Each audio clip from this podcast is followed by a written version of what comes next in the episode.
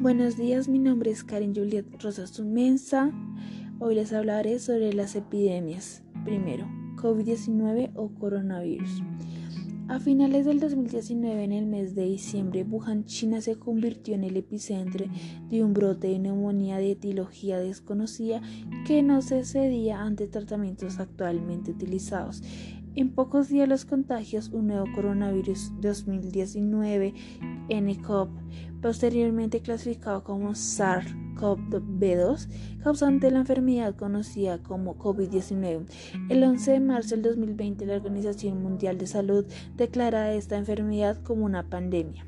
La presente revisión tiene como finalidad exponer las causas y el origen de esta pandemia así como las posibles medidas para contenerla.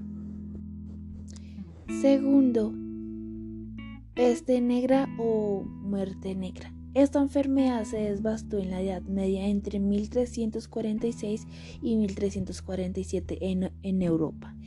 El virus empezó a propagarse a las orillas del Mar Negro que está encerrado entre Balcancias y Europa Occidental. Cuando los mongales estaban atacando la península de Crimea, se propagó una media de las pulgas. Las personas pueden contraer la peste cuando las picadoras por la pulga que puedan tener bacterias de esta enfermedad a partir de un roedor infectado.